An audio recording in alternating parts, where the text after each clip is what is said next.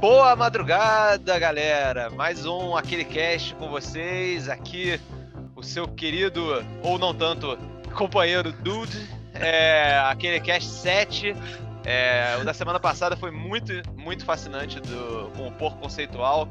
Eu achei muito interessante a discussão. Foi, foi um, um cast que eu me diverti bastante até no, no processo de edição. E, como sempre, meu querido host, meu querido co-host, aquele cara. Fala aí, cara, beleza? Olá, amigos, belezinha? E antes de me apresentar de qualquer coisa, eu tô profundamente intrigado com o. Ou talvez não tão querido. Por que isso, Dudu? O que te aflige? Qual é a. Por que você acha que aquele cast, a sua figura, não, não seriam tão queridos nessa, nessa bela semana? Cara, eu já tô previamente me preparando para receber um hate comment parecido com aquele cara do, do seu YouTube que falou que você tem uma voz um pouco molhada. E eu tô. Eu, eu, eu tô com medo de, do, do cast porque ele tá rodando aí a, a, internet e não vai ficar circunscrito ao Rio de Janeiro, né? Então talvez eu seja vítima de, de ataques é, bairristas vindo de outras unidades da federação. Então eu já tô. Já tô previamente me preparando psicologicamente até para esse tipo de, de ataque. Cara, muita gente aponta com correção e muita justiça quão tóxica é a internet, mas eu acho que tem um lado meio maravilhoso nisso, porque eu posso te garantir, quando começar a chegar o hate para você, vai chegar um hate completamente impensável, muito além da sua imaginação, como tu exemplificou bem. O da voz que é meio molhada. É o tipo de coisa que você não espera na sua vida ouvir um comentário desse. Eu Fico intrigado. Pena que no, no, Spotify não tem como ler o comentário da galera. Talvez a gente já se blindando disso, mas tem nossas redes sociais. O pessoal comentar se a nossa voz é, é molhada, se é uma peculiaridade carioca ou o quê. Mas fico fascinado com isso. Me pergunto inclusive, quando vai começar a chegar o hate. Inclusive, se você acha a minha voz ou a voz do, do, do Tom molhada, é, nossos arrobas são arroba aquele underline dude, arroba aquele cara YT. Então pode chegar lá e mandar vários emojis de gotinha, falar voz molhada, hashtag voz molhada, fica à vontade aí. Aqui nós temos a gangue úmida, a gangue vocal úmida. Não tinha no, no Esquecendo de Mim, não eram os bandidos molhados ou alguma coisa assim? Sim, é, exa que eles deixavam a torneira ligada depois de assaltar. exatamente. Nós somos os bandidos molhados da podosfera brasileira. Cara, e aí? Vamos, vamos começar aqui com o nosso vamos, tradicional quadro do que nós estamos jogando. É, dessa vez eu vou começar passando a bola para você. Essa vez vai ser uma, hum. uma vez totalmente informalmente sponsored by é, a PlayStation Plus, porque você tá jogando Concrete Genie. Fala aí, cara, o que, que você achou? Tô. Você vê que quando não é a promoção da PSN, são os jogos da, da Plus aqui, porque, cara, o, eu não estava esperando muita coisa, não. Eu, basicamente, o que, que eu estou fazendo aqui já, preparando minha base para o futuro, é que eu estou com todo um planinho aí, esquematizando, vendo quando é que vai normalizar o estoque do Play 5, trabalhando aqui, dando duro, juntando dinheirinho para tentar pegar o meu. E tem um lance que você assinando já a PlayStation Plus agora, você usa o aplicativo do PlayStation App pelo seu celular Aí você vincula sua conta normal, onde tem a assinatura da Plus, a ele, e você já consegue ir linkando os jogos que estão no Play 5 da Plus para você resgatar quando você finalmente tiver o, o console. Aí eu peguei tipo Bugsnax, peguei o Maneater e e esse mês agora o Destruction All Stars, estou juntando esses jogos para jogar depois. E eu assinei a Plus, mas por isso. E aí, de brinde, que bom, veio ainda a chance de poder jogar o Concrete Genie. Dei uma olhadinha no trailer, achei meio tipo, ah, legal, tem um, tem um visual pelo menos diferente do que está acostumado a ver, ainda mais jogo exclusivo de Sony, que tem já debatido no lendário episódio anterior com nosso professor Porco B conceitual o lance de jogo filme, aquela estética padrão Sony. Esse aqui é muito curioso porque para mim ele tem uma estética de Wii, cara. Parece que você tá jogando Nintendo Wii no jogo, sabe? Porque você tem várias coisas que são focadas em, em controle de movimento. Não sei se tu já jogou Kami, por exemplo, que tem aquele da loba lá que tem o um pincel, que você vai pintando as coisas também. Eu tô tá ligado, mas eu nunca joguei. Uhum. Então, e nesse aqui tem umas paradas meio parecidas. Você tá. A, primeira vista é um mundo aberto, até compacto, reduzido, mas que você explora 3D e tal, segmentos pequenos de plataforma, mas nada que você tenha que pular demais, só para você ter botão X para pular, mas não tem muito abismo, não tem nada, não, não te exige perícia no controle. É mais só você explorar, sacar o mundinho. E você é um garoto que, eh, resumindo bem a, a parada, você começa o jogo, você está desenhando lá, Aí já, logo de cara já te mostra um pequeno uso do controle de movimento que ele usa, né? O giroscópio preso dentro do DualShock, você vai sacode o controle de um lado para o outro, e aí, conforme você está movendo o controle, a tela vai refletindo a inclinação do controle como um cursor. E aí você usa esse cursor, conforme você vai balançando o controle na sua mão, ele vai movendo junto lá, você usa isso para pintar. Você começa o jogo colorindo mais páginas, que o moleque protagonista é um artista, e aí chegam uns buds lá, distrai o caderno de arte dele, páginas saem voando, ele chega lá num, num, farol mágico, vê umas pinturas ganhando vida, contextualiza bem rapidinho a história ali, e logo tu já entra no gameplay que, tipo, tu tem que ir colorindo a cidade e dando vida a criaturas, então, tipo, você usa seu controle para pintar as paredes e você gera essas criaturas que te ajudam a resolver uns pequenos puzzles ambientais e tal, mas eu achei muito legal a forma como você pode, ele é bem customizável não é tipo, tu não vai desenhar do zero a parada, ele tem tipo uns templatezinhos que você escolhe, mas é legal que você pensar, ah, tipo, vou fazer um monstrinho vermelho aqui, ele dá uns templates de corpo, tu desenha, faz do tamanho que você quiser, aí pode botar chifrinho, asa, tem vários modelinhos, e aí depois que tu desenhou ganha vida e começa a te ajudar, eu achei essa sacadinha bem, bem simpática e não só pelo controle de movimento, mas todo esse tom meio lúdico que tem no jogo, me passou uma vibe de um bom jogo de Wii, fiquei, fiquei satisfeito com ele. Interessante isso, porque a Sony, muito frequentemente, eu acho que desde o PlayStation 3, eles vêm com uma ideia de colocar algum tipo de gimmick no controle. Uhum. Que nunca, quando você olha no retrospecto da geração e no grande panorama de coisas, nunca se torna assim uma coisa relevante para a experiência. Não. No PlayStation 3 você tinha já alguma coisa de um tinha um, um giroscópio interno, tanto é que no um dos jogos de lançamento, ou então pelo menos muito do começo da geração, foi aquele Lair, que era um jogo de dragão que você hum, é. pilotava o dragão virando controle, não funcionava direito.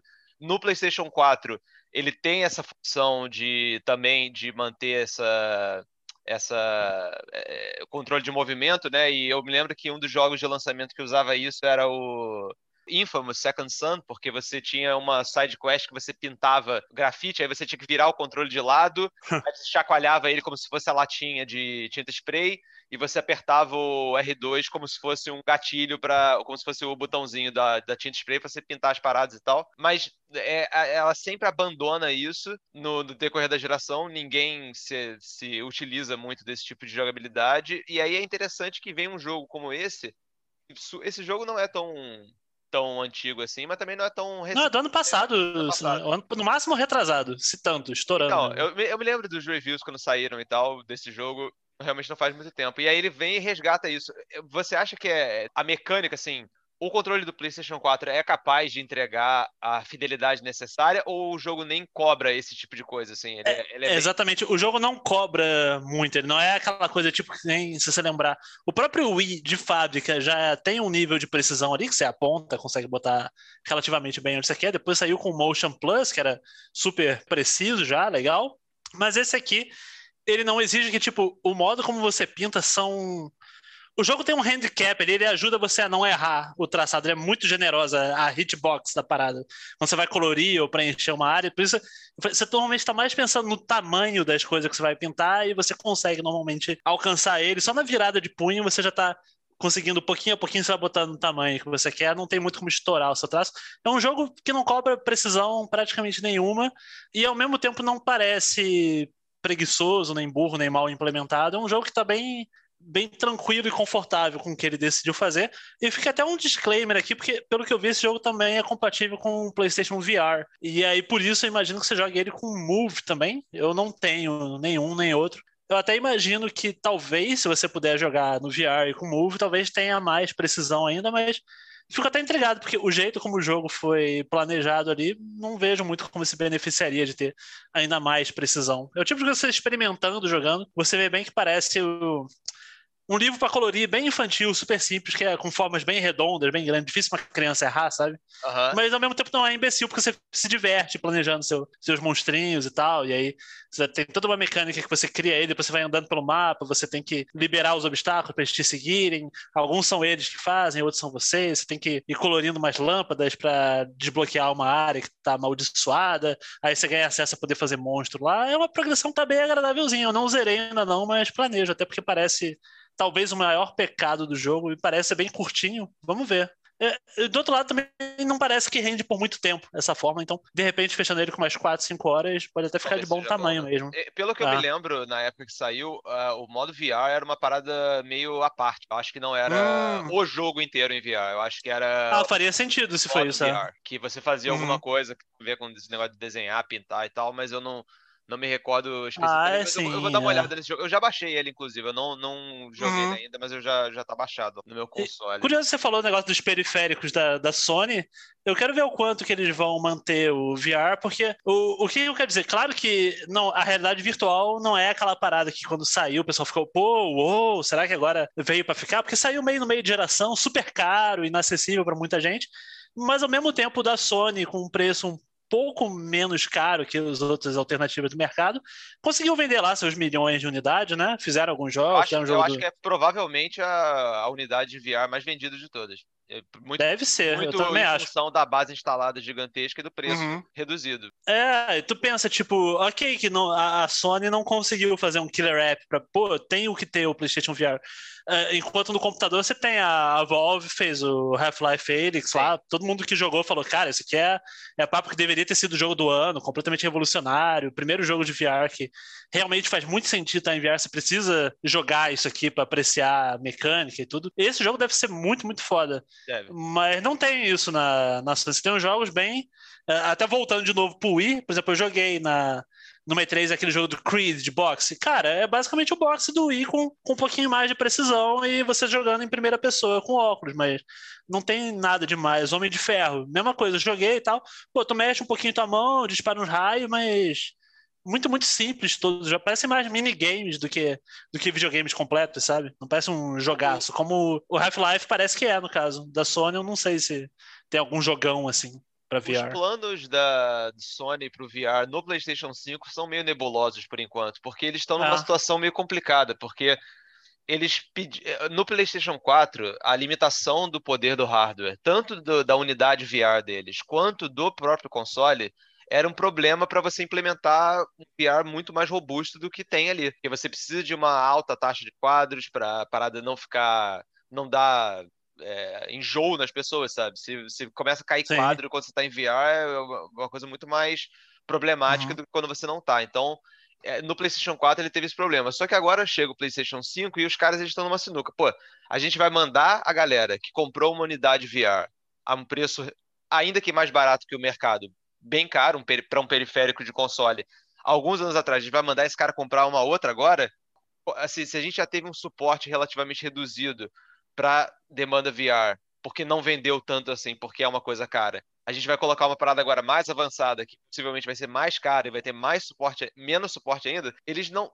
E, e ao mesmo tempo, se eles só simplesmente transportarem a unidade VR que eles já têm do, do PlayStation 4 pro PlayStation 5, eu acho que assim, tem a, no primeiro momento você tem muito a ganhar com a, o poder de processamento e o poder gráfico PlayStation 5, tem muito a ganhar em termos de performance no, nos jogos e beleza. Só que chega num ponto que a própria unidade VR deles não é nem perto de ser competitiva no mercado, porque a resolução da tela do, do, do visor é muito baixa. Então, a, Sony, eu acho que eles ainda estão pensando o que, que eles vão fazer antes de anunciar qualquer coisa. Tanto é que não se fala muito de VR no PlayStation 5 ainda, sabe? Eu acho que a própria linha, o, o hardware deles agora, se você for ver, o, acabou de sair o Play 5. Pô, eles botaram a PlayStation Camera, tem um modelinho novo de câmera com layout branco lá, igual o Play 5. Tem o headset novo deles, está lá. Tudo saiu junto com o DualSense. Você tem vendido, você, você, abre a Amazon agora, você encontra esses periféricos todos. Você não tem, por exemplo, um novo PlayStation Move adequado com, com o esquema de cores do Play 5, um novo modelo do óculos VR com, com esse layoutzinho do Play 5. Eu, eu não sei, acho que eles vão deixar esse, estão ganhando tempo e cozinhando mesmo, sabe? Para ver o que, que como é que tá a demanda, o que, que tá acontecendo, se vai ter jogo, como é que tá, como é que tá a expectativa do pessoal.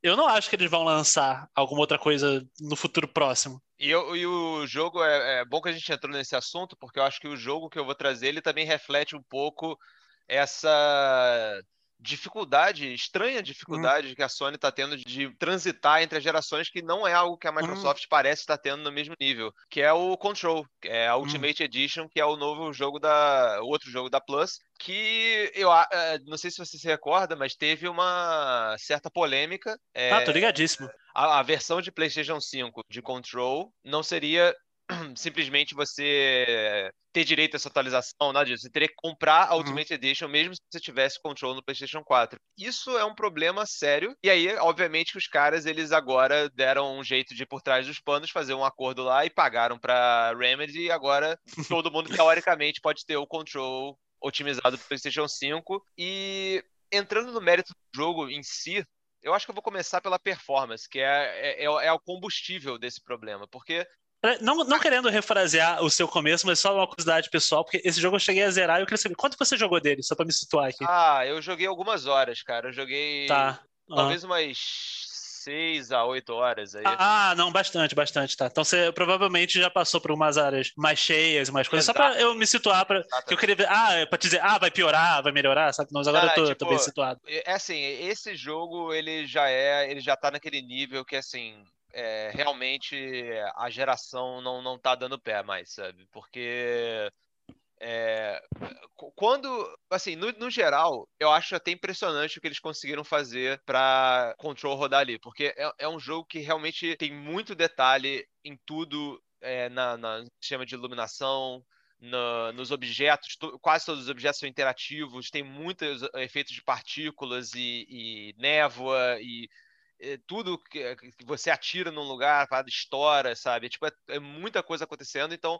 é impressionante que a parada rode decentemente em boa parte do tempo, mas tem momentos em control, especialmente é, eu, eu, senti mais isso em algumas side quests que são mais pesadas de combate, tem mais gente uhum. para você matar, sabe? A performance vai para um nível de slideshow que é, é, é injogável praticamente, assim. Eu peguei um eu peguei um uma side quest que tava era uma sala que tinha uma facção é, o objetivo da side quest era proteger uma, uns três NPCs aliados de uma horda de inimigos. Então já, eu uhum. entrei numa sala que era uma sala grande que já estava tendo um combate. Cara, virou um slideshow por 30 segundos, assim. Acho que chegou na casa do, dos 10, 12 frames sabe? É absolutamente injogável. Eu, eu tinha esperança e talvez até tenha melhorado com um pouco de patch. Talvez os caras tenham conseguido lançar alguns patches. Talvez essa Ultimate Edition já seja o máximo otimizado que eles conseguiram. É, mas alguns momentos desse jogo são realmente injogáveis. Cara, tipo, eu, eu tô rindo porque o que você descreveu. Eu, eu, joguei esse jogo no lançamento, logo que ele saiu mesmo no, no Play 4. Se tinha um patch, Day One, era muito. E o que você descreveu é bem parecido com o que eu joguei, cara. Eu não sei se teve melhoria, não.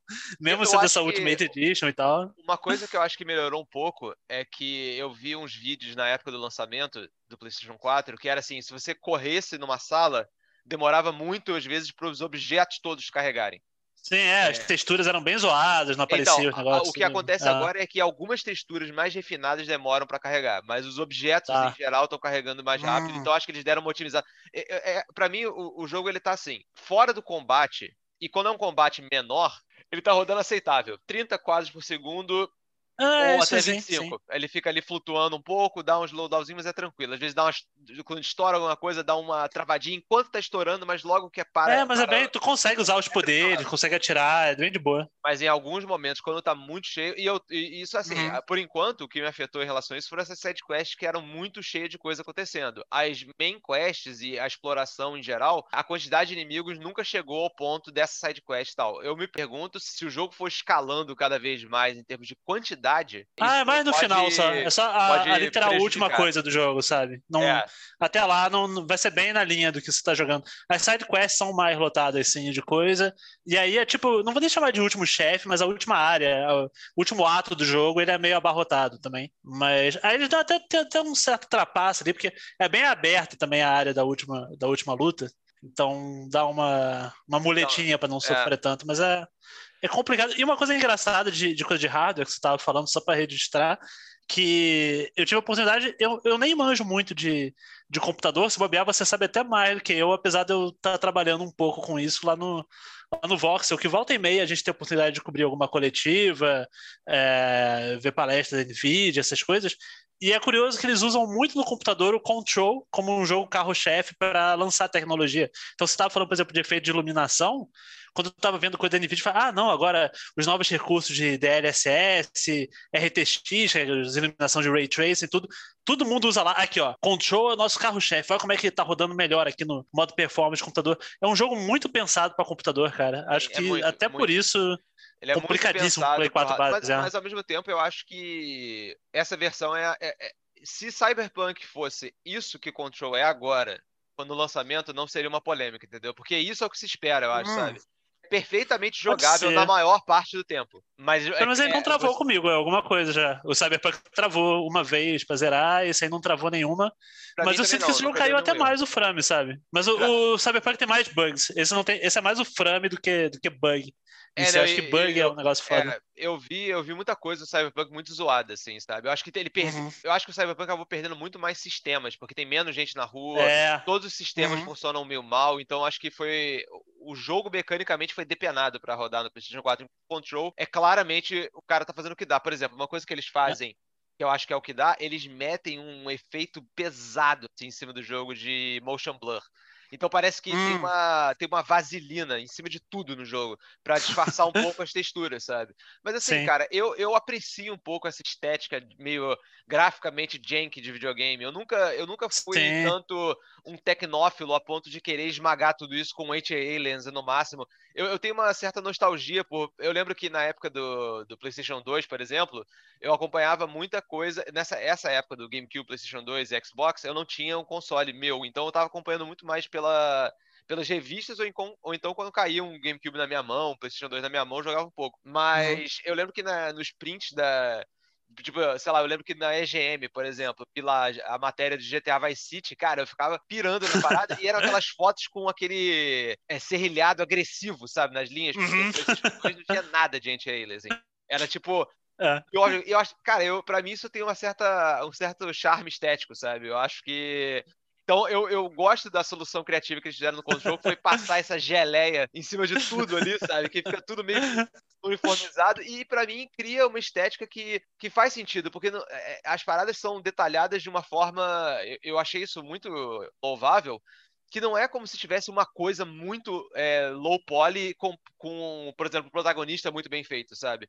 Eu acho que uhum. tudo tá mais ou menos no mesmo nível e a, a, entrando já na, nas qualidades do jogo, eu, eu gosto muito das performances, assim, tipo, a forma como elas foram captadas. Eu acho que tem muito de LA Noir, sabe? Uhum. Tem muito. É, você mostra muito a cara das pessoas fazendo expressões faciais para comunicar alguma coisa. Pior é, que sim, pode crer. Às vezes não tá, não tá dito no, no diálogo, mas ali. E eu gosto, eu gosto muito da estética que é até um comentário Sim. meio óbvio, né? Até a fonte que eles usam, né? Exato. Tipo, quando você entra nas áreas, aparecem Sim. umas letras garrafais de onde você tá. É bem tudo impactante. Muito, muito maneiro, aqueles, aqueles lugares meio abstratos, aquela pirâmide invertida e tal. Uhum. Tem, tem uma certa. É uma coisa que a Remedy vem trabalhando há muitos jogos, desde o Max Payne, passando pelo Alan Wake, agora no Control, que eles são uma desenvolvedora, eu não sei se eles são da Finlândia ou da alguma coisa, são de algum país norte, Islândia, talvez alguma coisa assim. E eles, eu acho que eles têm uma fascinação muito grande via televisão da hum. de uma coisa que eles que chamam de americana, que é tipo essa estética essencialmente americana que é quase kit, que é uma coisa totalmente Twin Peaks, por exemplo, sabe? Tem demais é, isso. Nossa, permeia o jogo inteiro isso, é. Aquela, uhum. e, e, isso perpassa vários tipos de ícones da, da dessa estética americana americana. Por exemplo, nesse jogo tem uma parada que eu tô muito interessado no lore desse jogo, sabe? Tipo, eu, eu tô gostando muito do, das coisas que você pega, desses documentos que você encontra para você ler e, e saber mais das pesquisas e tal. E aí tem um, tinha um memorando que o cara fala: evitem trazer objetos que são intrinsecamente icônicos culturais. Por exemplo, patinho de borracha, é aquele, ah, aquele eu vi tubo de ketchup é. de, de lanchonete, sabe? Que é um tubo vermelho com, a, com a boquinha assim. E aí tem uma. Tem um, e aí, um, tempo depois no jogo, eu cheguei num laboratório que, tipo, tinha uma área de teste, assim, tipo, uma sala de teste toda isolada, com um vidro blindado na frente. Aí tinha uma, no, no, na, dentro da área de teste só tinha uma mesa branca e em cima tinha um patinho de borracha, sabe?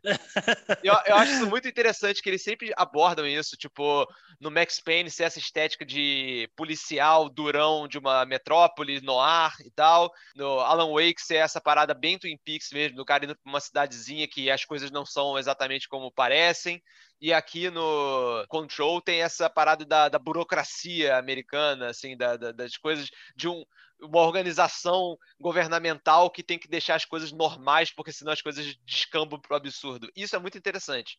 Só que e a o... história ah. em si, eu acho um saco.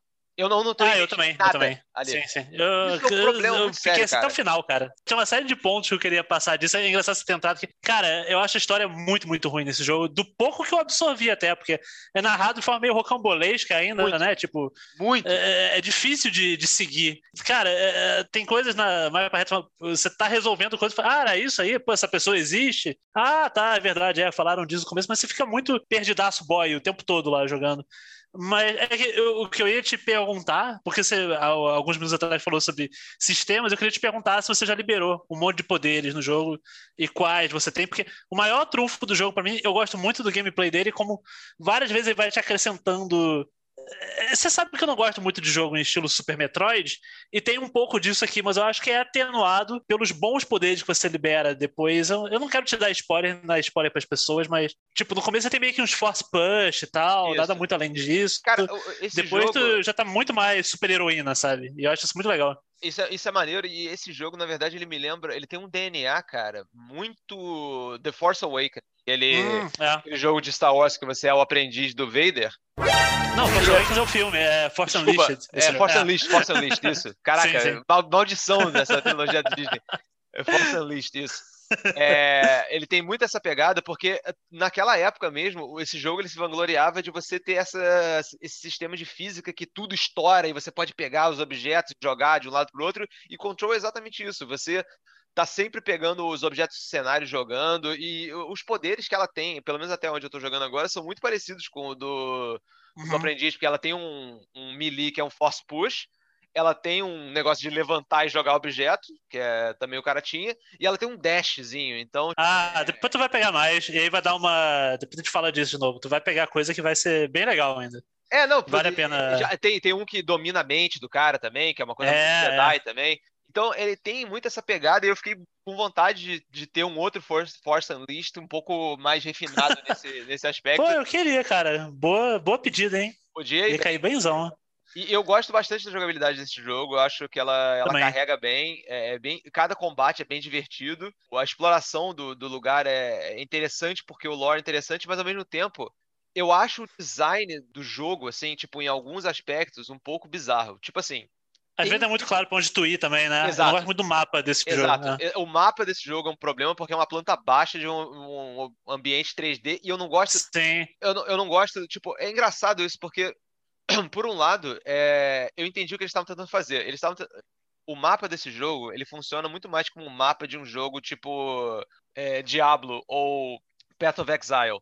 Porque ele não é um submenu que você entra. Tipo, você não aperta o mapa e aí abre uma tela que você vê o mapa e você volta para o jogo. Você pode apertar para cima no direcional digital e aparece o um mapa que fica overlaid para ação, mas não pausa o jogo. Então você pode andar e você vê a sua setinha andando no mapa. Eu entendo a lógica disso, mas para esse jogo, esse tipo de mapa e a complexidade daqueles ambientes, e o, a opacidade do mapa, que é quase zero, você quase não vê a tela atrás, só sabe o que está acontecendo. Cara, é terrível isso, é, sério. É, uma é, coisa... É, é coisa de retrabalhar isso. É, Eles deveriam, na medida que tá. Tem, tem, vários lugares que tu tem tipo dois andares, ou três até, e aí tá marcado sempre para aquela área tal ali. E tu não sabe qual é o andar direito, Exato. não sabe qual é a porta que conecta. Eu fico andando em círculos às vezes, sabe? Tipo... E eu fiquei travado de várias, é, várias vezes nesse jogo. É, é insuportável isso. E, e assim, é, é parte. É, é, é, interessante que o lugar seja todo meio parecido, mas é essa a ideia, sabe? Porque é uma repartição pública que é tipo um lugar Sim. bizarro ao mesmo tempo. Então faz sentido isso. Não, Tem... é, o lugar em si é legal. É o mapa, cara. O mapa não precisava mapa, ser. essa navegação. Sabe, o, o Doom ele tem um mapinha 3D que tu rotaciona e tem os andares, isso, tá lembrado? Isso, isso. Podia mim, fazer um mapa igual a esse, cara, já ajudava. Ah, e, e, não, e pra mim, ah. é, isso é uma coisa que foi assim: é, os caras tiveram uma ideia, viram um problema, que é essa parada de você ter que ficar abrindo o mapa toda hora e fechando o mapa toda hora, isso é um problema em alguns tipos de jogos. Então, os caras, vamos tentar resolver isso. Não acho que foi uma boa ideia. E outra Ah. implementação que eu acho que mostra uma, uma certa desatenção no tipo de jogo que eles estão fazendo, no tipo de história que eles estão fazendo, são algumas sidequests que aparecem. Cara, É bem talvez- preguiçosa no geral, talvez repetitiva. seja o pior, a pior implementação de uma sidequest que eu já tenha visto. Porque assim, tem, tem, tem a main quest. que é Aquele chamado de emergência lá, que às Isso, vezes tu isso. tem. Ah, eu odeio Porque também. assim, tem, tem dois tipos de sidequest. Tem a. Você tá fazendo a main quest e às vezes, apare...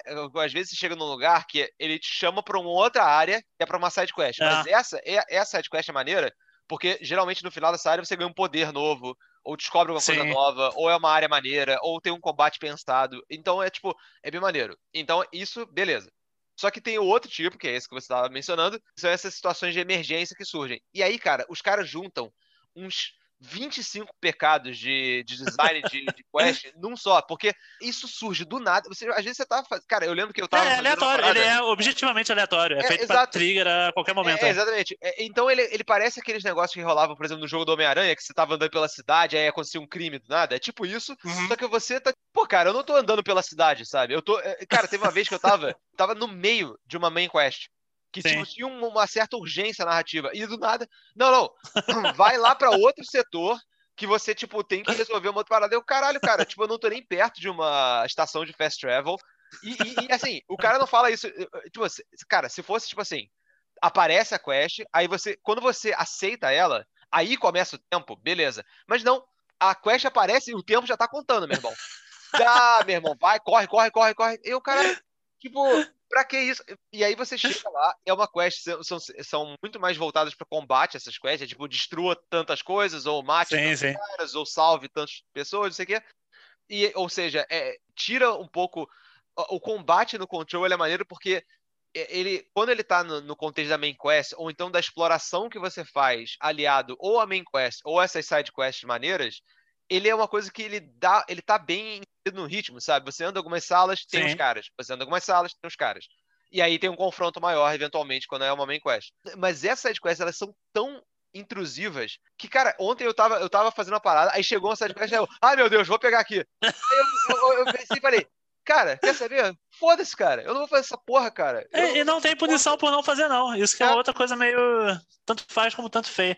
Pô, urgente pra caralho em Jazz, tem que ir lá resolver. Ah, mas só se tu quiser, né? Se não quiser, segue a história aí. Tanto faz como tanto fez, que não muda Eu- nada. É, é né? muito, é muito doido isso, cara. Eu, achei, eu não entendi o que, que os caras queriam com isso, cara. Eu acho que isso tá meio parcialmente ligado a um outro sistema que eu acho mais ou menos, que não é, não é péssimo, não é digno de nota por ser péssimo, mas eu acho meio que um inchaço desnecessário no jogo, que é esse sistema de crafting que tem ali, sabe? Tipo, meio que. É, tanto faz como tanto fez mesmo. É, não, não é legal, mas não chega a me atrapalhar muito A, também. a- a parte dos mods eu gosto porque você pode customizar algumas semi-builds ali que eu acho que são interessantes. Eu acho que ali dá pra fazer alguma coisa, mas todos os sistemas anexos eu acho mais ou menos. Eu acho que essas side quests elas servem pra alimentar isso, porque você acaba ganhando recursos pra essas paradas e tal. Então, Ah, eu tava até pensando, eu acho que as armas, e eu não sei se o mod é mais associado a isso, acho que é, né? Só nas é, armas que você as- usa. É, é, o- Porque eu acho até mais legalzinho. As passivas em si são meio chatas. De... É, e árvorezinha tem de habilidade, é. É, tipo, Isso, você, tem, tá, é. você tem uns mods que, tipo, eu concordo, eles são meio chatos mesmo, porque, tipo, é, é só você aumentar alguma coisa ou reduzir o custo É, de alguma coisa. É, Isso, enquanto mods- mudar as arminhas, as arminhas eu achei mais legais no jogo. Tem, até tem vários tipos de disparo diferentes também e tal. É, não, e. Eu gostei do arsenal ali. É, É pequeno, você- mas é legal usar cada uma, pelo menos. Não, Não, tem muita arma. os Ah. mods das armas, eles são mais significativos, porque as duas armas que eu tô carregando geralmente são a pistola, que é a inicial, né? E a, mo- a modificação que ela vira uma escopeta. E aí, tipo, na escopeta eu coloquei um mod nessa arma que dá, sei lá, 35% a mais de dano. Isso é muito expressivo, sabe? Não é tipo Sim, sim. 2% a mais Não, e, é, e é legal de mexer nisso, que tu encaixa bem no teu estilo de jogo e, e se sente gratificado por fazer. E antes de fechar Control, dois pontos muito rapidinhos dele que eu, que eu queria registrar. Não sei se tu já viu os vídeos de ciência que tem com o Muito pessoal bons. do. Cara, é muito Dharma Initiative Muito, a muito, parada. e muito eu gosto Dharma. pra caralho disso. Também, é muito maneirinho. amarrei. É muito maneiro. Não, e, e um outro ponto agora, você chegou a falar elogiando E eu fico meio em cima do muro e tava pensando, mas no geral eu achei um bom debate. Eu vou até quibar, infelizmente eu não me lembro. Não lembro mesmo quem foi que levantou, mas com certeza mais de uma pessoa falou nisso. Que é o seguinte: eu vi gente problematizando se não tá na hora dos videogames encontrarem soluções mais criativas para expandir o lore do que você botar centenas de arquivos de texto e áudio log escondido. Porque eu não sei se nas primeiras horas não, não chega a dar esse efeito, eu acho que para mim não deu, mas conforme tu avançar e jogar passar da dezena e tal, indo pra reta final, você vê que você pegou muito, muito papel de texto, muito audiolog, e às vezes dá um pouco de preguiça de ler, e, e, eu fico triste porque são bons mesmo, eu concordo com você. O que eu li, eu gostei, mas eu vi gente reclamar que tem um pouco demais no Control. Eu não sei se você já chegou a temer por isso, como é que você fica nessa, nessa polêmica aí? Como eles são essencialmente opcionais, eu já peguei algumas pistas sobre algumas coisas em alguns arquivos de texto, mas foi uma coisa meio. daria para pegar de outras formas, ou então simplesmente jogando sem, sem me importar com aquilo. Então acho que foi só um extra.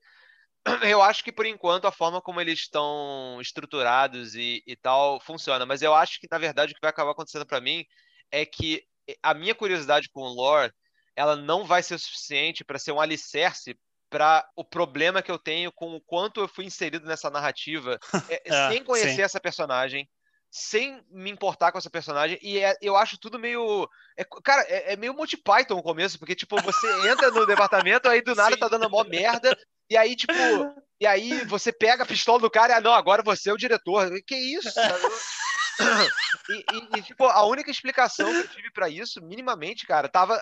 olha que bizarro. É, eu não tinha pensado nisso antes, mas tava num, num desses lores que tá explicando o que, que é essa service weapon, que eles chamam, né? Que é a pistola. Sim. E ela, na verdade, ela é um objeto mágico, assim, ou, ou, ou que. Porque é, o jogo todo é essa parada, é meio mágica, meio ciência, né? Tem essa parada, essa uhum. dualidade ali da parada. E é, essa, essa pistola ela assume formas diferentes com o tempo e ela já foi tipo a Excalibur, sabe? Então é tipo meio quem pega uhum. realmente é o, é o chefe, sabe? Mas, tipo, é estranho da forma como foi colocado, e, e, e, isso tá me deixando meio tipo, caraca, eu quero conhecer mais, eu quero até um pouco saber o que tá acontecendo, eu me interesso por esse ambiente, mas ao mesmo tempo tá difícil me conectar de uma forma humana, que esse não era o problema com o Max Payne, sabe? Porque você é o Max Payne, você entra você já, uhum. tipo, tá certo que eles usaram muito o recurso mais dramático, mas dentro do tom da, da história funciona que é tipo matar brutalmente sua mulher e seu filho pra um bando de viciados Sim. em droga. Mas, tipo, mas funciona dentro daquela estética. E o Alan Wake, é, acho que a sua mulher desaparece e tem todo um uhum. mistério uhum. lá e tal.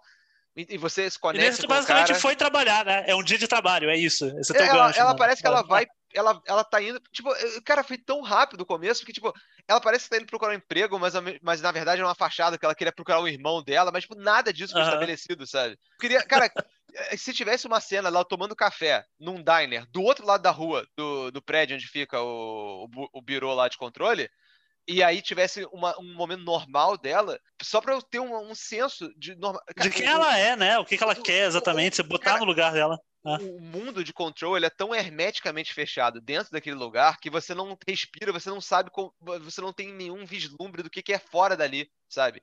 Isso uhum. tá me deixando muito incomodado. E por isso eu até acho que esse jogo eh, agora é uma ótima hora para ele ser jogado. para quem tem PS Plus. Acho eu que tá acho... no Game Pass também, pra ser justo, não tá? Ah, então, então ah. Quem, quem, puder pegar, entre aspas, de graça, pega aí, porque, uhum. cara, é, ou então numa, num desconto, numa liquidação pesada, porque eu acho que ele tem problemas meio graves e sérios estruturais, mas como quase tudo da Remedy, eu acho que ele faz muitas coisas interessantes da, da perspectiva da estética, da narrativa, e nesse caso até mesmo da jogabilidade, no, no na questão do, do combate combate, que é interessante, mas ao mesmo tempo eu, eu acho meio bizarro. Eu não entendo, por enquanto, do, do que eu joguei até agora, como que esse jogo ele foi muito cotado para tipo jogo do ano, sabe? Assim, ah, ele concorreu ao jogo do ano. Ele era um é. dos finalistas no, no, Game Awards e, e tal. E, assim, eu, eu, não sei se foi um ano fraco ou, ou alguma coisa do gênero, mas e, certamente ele é um jogo interessante, instigante, que eu acho que deve ser jogado é. e vale discussão, vale, vale ser discutido. Vale, Só não, que... tipo, por exemplo, pegando, é, voltando ao que a gente falou com o professor Porco B conceitual, pelo menos ele não segue exatamente esse negócio de jogo-filme e tal, te oferece não. um negócio diferente. Então, vale a pena conhecer. É, é, eu concordo com você, tem muito problema, várias coisas me incomodaram, especialmente a história mesmo, já que a gente tava falando de jogo-filme, nesse a, a história, todos os problemas que você relatou e muito mais que você vai sentir na pele conforme for zerando, vai ter também, mas Ah, como tem tanta mecânicazinha legal, mesmo os problemas de se perder no mapa, eu consigo recomendar esse jogo para as pessoas sim, cara. Eu acho. Tô com você de que vale a pena experimentar. É. Com certeza. Eu, eu, não, eu não saberia. Eu acho que eu não joguei o suficiente para quantificar esse jogo. E certamente eu puniria ele numa nota uhum. por causa da questão da performance. É, é indissociável. Se o jogo tem pedaços que são virtualmente injogáveis, ele, ele tem que ser punido por isso de alguma forma. Mas certamente é um jogo instigante. Acho que a Remedy é um estúdio que eu sempre tô de olho no que eles fazem. Eu, eu, eu não acho, honestamente, que eles fizeram nada melhor. Eu não joguei Quantum Break, mas dos que eu joguei, ah, eu, também não, não acho é. que eles fizeram nada melhor do que Max Payne 2, que para mim é o auge, inclusive, da franquia Max Payne. É, realmente é um estúdio que não talvez não, não esteja mais no auge deles, mas certamente eles fazem coisas que são muito interessantes. Eu acho que é muito apaixonante até essa, esse amor que eles têm pela televisão, especialmente televisão nos anos é. 90. Tem muito de Arquivo X, tem muito de Twin Peaks, tem, tem muito de dessa pegada assim de tipo, TV de tubo, sabe? Tipo, eu vou, eu vou lembrar, quer ver uma, uma, coisa que eu já elogiei muito para você, eu vou te fazer um favor, Bebeto e Romário agora. Olha a bola que eu vou levantar aqui para você agora. Parece que é um negócio meio de celebrar o passado, hein? Uma nostalgia oh, de tempos que não voltam mais, hein? Que isso, Que coisa, hein? né? Levantou é. e cortou. Isso te lembra alguma coisa de uma coisa lembra, que você queria falar? Me, me, né? me lembra. E, e, mas ah. antes disso, veio um plot twist, ah. porque tenho, uma, ah. tenho uma notícia direto, direto da, da, da, das manchetes que, que acho que amarra bem com esse tema da nostalgia, que eu não sei se você tá ligado, cara. Hum. É, vazou recentemente é, a ROM inteira de um remaster de 017 GoldenEye que estavam ah, desenvolvendo eu vi muito por alto, sim. Ah, eu vi por alto só. Cara, e eu vi a parada e eu fiquei embasbacado, cara. É fantástico. Eles lançaram um remaster desse nível do Perfect Dark, eventualmente, Xbox Live Arcade, na época do Xbox 360, e parece que esse GoldenEye ele estava pronto o jogo já, praticamente pronto, tava só precisando dar os últimos retoques para lançar. E aí os caras simplesmente não conseguiam fazer a parada, o projeto andar, porque tinha que envolver a Microsoft, a Rare, a Nintendo e a talvez a MGM, que, que controla os direitos do 07, eu não sim, sei. Sim, sim, faz sentido, é. Deve então, ser. É, era um processo tão complexo que os caras decidiram cancelar o jogo, tipo, com a parada já praticamente feita, cara. E é Caraca. É muito interessante, cara, porque de certa forma, esse jogo, ele é muito tem a, o, o, gameplay todo no YouTube. Se você jogar lá, ninguém jogou a porra ver, toda do, do cabo a rabo. Ele me dá uma nostalgia, mas é uma parada tipo assim os gráficos eles são bem melhores do que no 64, as texturas são mais afiadas, os modelos são refeitos e tal, as armas são refeitas, a, a, as caixas, os barris e tal, mas os layouts e tal, e, tudo, e o jogo é tudo mesmo. E aí você. É, é quase como se o jogo nesse visual é tipo como ele era na época, pra gente, sabe? Aham. Uh -huh. Tipo, porque se você vê o de Nintendo 64 hoje em dia, tipo, é, é muito mais rough do que na época parecia, porque, porra, avançou muito. Não, na época era o. Pô, tô jogando filme aqui, cara. Isso aqui é o auge é. da tecnologia. Cara, eu lembro que. Tu, tu a, viu a... o boneco lá, é o Pierce Brosnan ali, e o negócio parecia nada com ele, sabe? A, a, textura da. A, AK-47 do jogo, que eu esqueci o nome da, da metralhadora que no 017 tem um nome parecido com a AK-47, mas não é? É. Mas é, eu achava aquilo a coisa mais realística que eu já tinha visto na minha vida. Caraca, parece tiraram uma foto de uma arma e colocaram ali, sabe? E, é, e, e, então ele tem muito essa, essa pegada. E, porra, o jogo me deixou nostálgico, nostálgico pra cacete, cara, porque é, eu vi o, o, o, playthrough do cara, o cara tava jogando só silenciosamente, tava nem comentando, sabe? Só jogando. E aí uhum. eu vi até o final da Facility. E aí tinha aquele diálogo: é, metade de tudo é sorte, e a outra metade. Ah, é. Que é bom demais, cara, o diálogo lá do, caralho. do mas é, é, esse clima de nostalgia que eu achei, eu achei oportuno que tenha saído essa. Não, perfeito, perfeito. Porra, cara, é relembrar aqui uma época de ouro pra gente da, das locadoras, né, cara? Da, essa aí, é, esse é o nosso momento gamer velho, que a gente passa a mãozinha aqui na, na barba já com os, os pelos brancos, e dá uma de, de ah, velho é. para lembrar do, dos bons tempos que não voltam mais. E é interessante, eu acho que a gente teve experiências comuns e experiências bem distintas de locadora, né? Porque você começou a sua cara. carreira de locadora, você é um pouquinho mais velho que eu e você morava no, no, Rio, e você começou em locadoras que eram fornidas ah. de, de, dos últimos lançamentos, né? Então conta aí pra gente como é que, como é que você entrou nesse Cara. mundo de locadora e como é que estão os primeiros anos de locadora. Eu sei que é, é, Já que a gente tá na vibe total boomer aqui, no meu tempo que era bom e tal, e o que, que eu posso fazer se nesse caso era mesmo, né? É uma coisa que injusto, eu sei, mas é, eu me sinto muito sortudo porque eu considero que eu nasci muito perto da idade perfeita para poder curtir e consumir essa cultura de locadora no auge, porque eu sou de 85, não tenho problema falar e tal, e eu sei que Brasil afora você vai encontrar muitas histórias de gente com locadora. Claro que algumas cidades são melhores que outras, até você vai entrar nisso depois também, mas estando no Rio, e Rio, eu não estava em São Paulo, mas eu sei que São Paulo foi parecido, esses grandes centros do Sudeste, o pessoal, cara, locador era um negócio que já tinha uma o pessoal experimentando bastante com cultura de locadora de filme, né? E, começando com os VHS, e aí o pessoal uma época pirateava fita, depois começou a vir os VHS legal, e o pessoal tirando as licenças, fazendo as parcerias para receber o material todo oficialmente, alugar e tal, foi feito de uma forma que, se, se, você andava no, no Rio de Janeiro, nesse final de anos 80, começo de 90, era locadora de filme para tudo que é lado. E aí já surgiu nisso, naturalmente, uma estrutura que, pô, vendo pô, tá dando um movimento legal, vem cliente pra caramba. Todo dia, muitas locadoras foram começar a dar um passo mais longe. Falou, cara, locadora de vídeo, né? Vídeo, videogame. O que acontece se eu começar a botar esses cartuchos aqui, pô, a galera jogando Master System, Nintendinho, vamos, vamos começar a botar para alugar aqui também. Então, Cara, pouco a pouco foi surgindo. Tinha locadoras que era de filme e de jogo junto, que era uma coisa bem legal, porque às vezes até um programa meio família, né? Podia ter os pais, de repente, estarem vendo o que, que vão ver de filme aí e deixava a criança levar um jogo junto, escolhia outro lá. Deixa eu só te cortar provando... aqui pra te fazer uma pergunta. Hum, é, claro. Nessa época, a gente tá falando mais ou menos de que ano isso aí? Começo dos anos 90? Cara, eu vou botar 89, 90, 91 Beleza. pra, pra falar um contexto época, certinho. É. Como é que era, assim, a, a, possibilidade de você encontrar, tipo, era, era, era fácil você encontrar jogo para vender, por exemplo?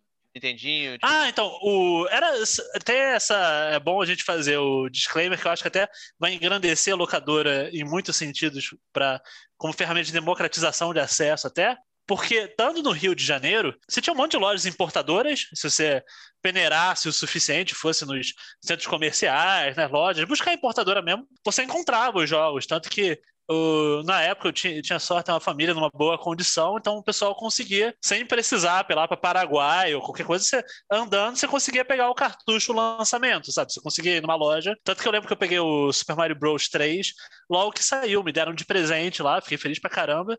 Então esse é começo dos anos 90, 91, se tanto mesmo. Mas você conseguia encontrar em lojas e numa outra vertente, foi ao mesmo tempo que estava consagrando, começando a firmar bem os esquemas. Primeiro com a Tectoy, que tinha uma presença muito forte no Brasil, né? Então tinha toda a estrutura da, brinquedo se vendia muito na época, com estrela e tal também. Então você conseguia, nas lojas, ia começando a aparecer videogame junto com brinquedo. Então era o papo que tu ia na Casa Vídeo, e no, isso é interessante, no, no, Rio de Janeiro na época, o mascote da Casa Vídeo era o Sonic. Por exemplo, você estava andando em Copacabana, tinha lá Casa Vídeo, estava o Sonic da, no, no, letreiro da loja.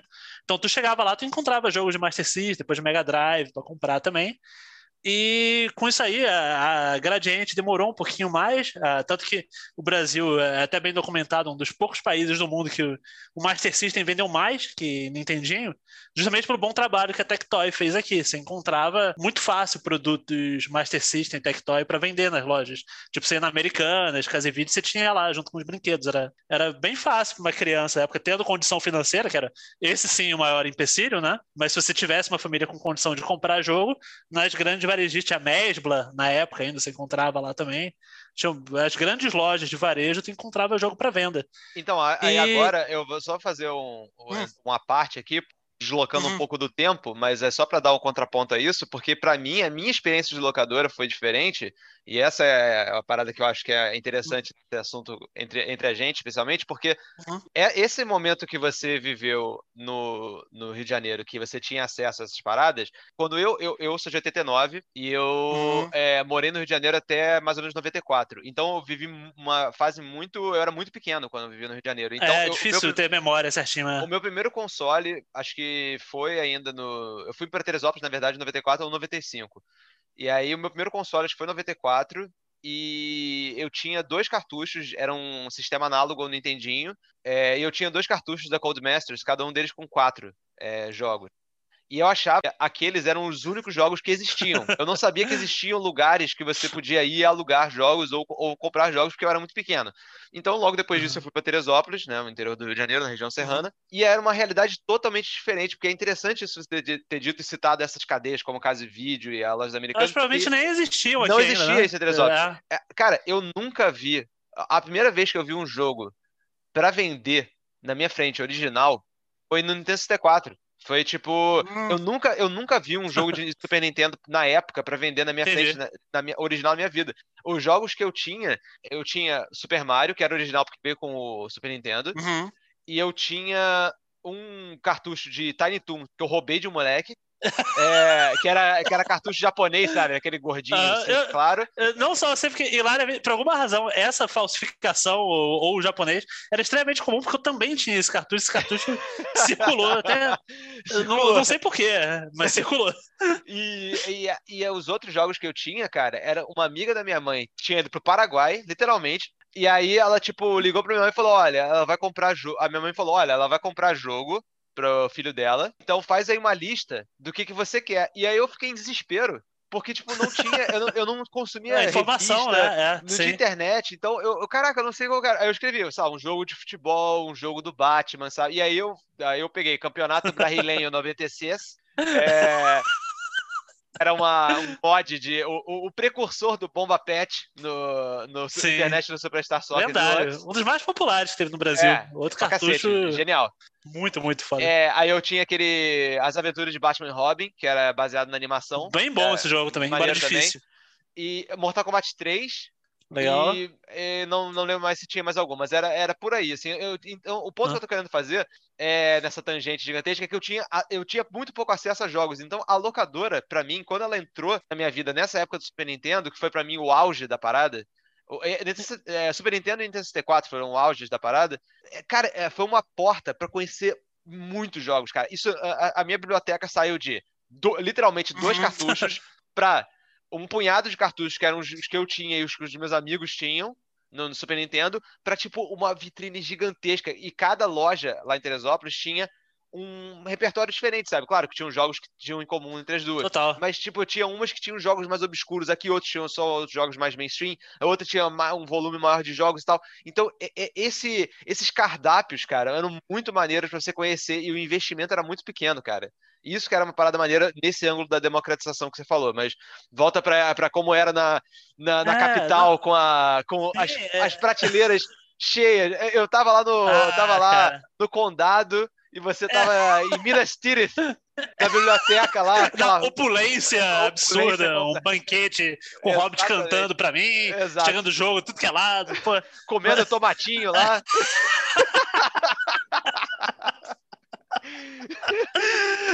Mas, cara, é, é, um negócio muito absurdo quando você fala. É, é a primeira coisa, é interessante você notar para mim, porque eh, ainda mais hoje em dia com a internet, porque naquela época a gente vivia a nossa própria realidade e era difícil imaginar a vida dos outros, como só depois, depois a gente se conheceu, você já tinha me contado como é que era aqui. A gente chegou até por um breve período, breve mais por culpa das locadoras estarem acabando já, mas a gente chegou a compartilhar algumas locadoras depois na mesma cidade. Sim. Mas eu peguei muito isso de internet, de conversar com as pessoas. Tem essa parada que, tipo, locadora de centro, locadora de interior, e mesmo você passando na, por exemplo, pegando a vida no zona sul de Rio de Janeiro, estando num lugar que era com custo de vida e a qualidade de vida alta para a época, tu tinha muitos tipos de locadoras, às vezes, que nem eu te falei, porque como tinha muita locadora algumas mais caras, outra mais um pequeno negócio do, de um pai que juntou uma graninha, juntou uns poucos VHS ali, começou a fazer um negócio até meio, meio shady, alugava VHS pirata, começava a negociar uns cartuchos paralelos também.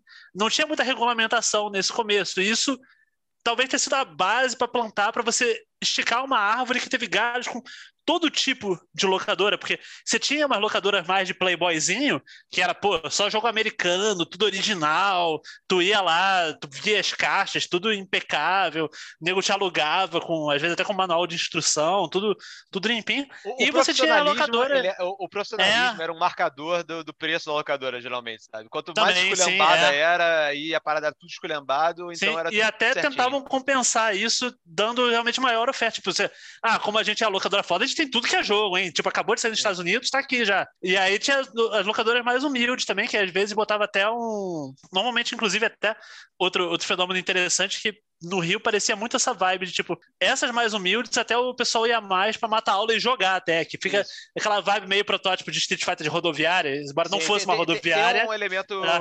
um, um, herdeiro do fliperama acontecendo ali. Assim, é, tanto que, por exemplo, o, na época, já, já salta um pouquinho no tempo, mas o Neo Geo era um absurdo de caro. Ninguém, nem a minha família na época com uma boa condição, ninguém sonhava em ter um Neo Geo em casa. Era um negócio muito exorbitante. Você pega o Play 5 agora, uh, Xbox Series X por 5 mil reais, Acho que se fosse botar numa conversão, fonte, vozes da minha cabeça e analogia aqui, mas, mas eu não vou fazer na calculadora. Mas eu imagino que seria equivalente se pagar uns 20, 25 mil reais se pegar essa moeda agora, porque era muito caro. Era um negócio que era muito acima do que você pagaria para ter um console de ponta normal, tipo Super Nintendo, 64, sabe?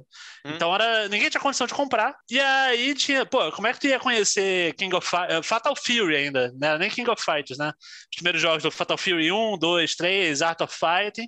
A galera ia pegar esses jogos de luta, pagava meia hora para jogar nessas locadoras. E é tendo esse. Tinha os fliperamas e muitas locadoras era meio que esse sub-fliperama também.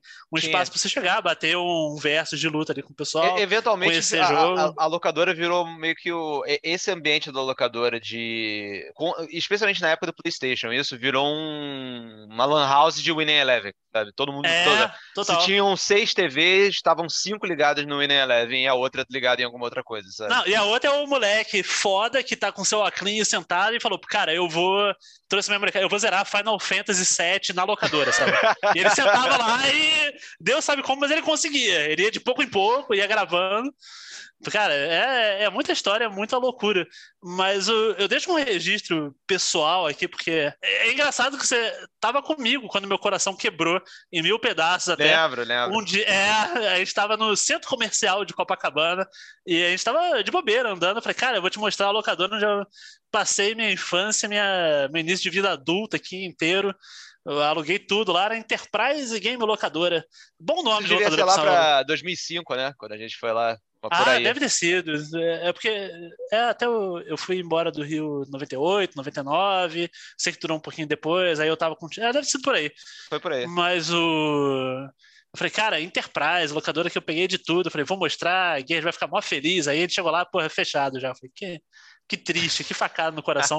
que, cara, lá era, era tudo. E lá que eu fiquei conhecendo muito sobre como operava e como funcionava uma locadora foda de Rio de Janeiro, porque essa era uma daquelas na linha mais para não vou não era o super Playboy, tinha locadoras mais caras, com mais estrutura, ar-condicionado, refrigerante, para pegar do bom e do melhor da molecada mais chiquinha. Essa era tipo um tier abaixo. Tinha uma estrutura bem, bem casual, molecada de chinelo, bermuda lá jogar. Beleza, mas cara, eu tenho certeza que se eu não tivesse saído do Rio de Janeiro, meu primeiro trabalho da vida ia, ia ser ali, porque eu passei muito, muito do meu tempo livre lá, e era o grande Jorge, dono da, da locadora. Eu ficava batendo papo, quando, quando chegava jogo novo, ele ligava. É... Quando chegava console, eu ia comprar, eu conseguia um preço bom direto com ele, porque olha, olha que fascinante até. Eles tinham um esquema, cara, e isso é muito Brasil, anos 90, que eu acho maravilhoso os caras tinham esquema com aeromoça, com piloto, pra, tipo, tu vai no, nos Estados Unidos, você traz e repassa o jogo pra locadora, sabe? Tipo, sim, sim. pô, traz Saiu, sei lá, pega GoldenEye, já que tá falando, saiu os GoldenEye. Pô, traz aí a cópia de GoldenEye. E os caras iam lá nos Estados Unidos, já tava viajando, não ia pagar nada. Por isso trazia junto lá. Fazia todo, já tinha os esquemas todos de distribuição, não só via Paraguai, mas os caras conhecendo aeromoço, conhecendo piloto, trazia tudo, tudo junto na mala lá. Então, tipo, chegava muito rápido. Era basicamente a mesma velocidade. Tipo, sei lá, saiu dos Estados Unidos, uma, duas semanas depois, se tanto, já tinha lá para alugar.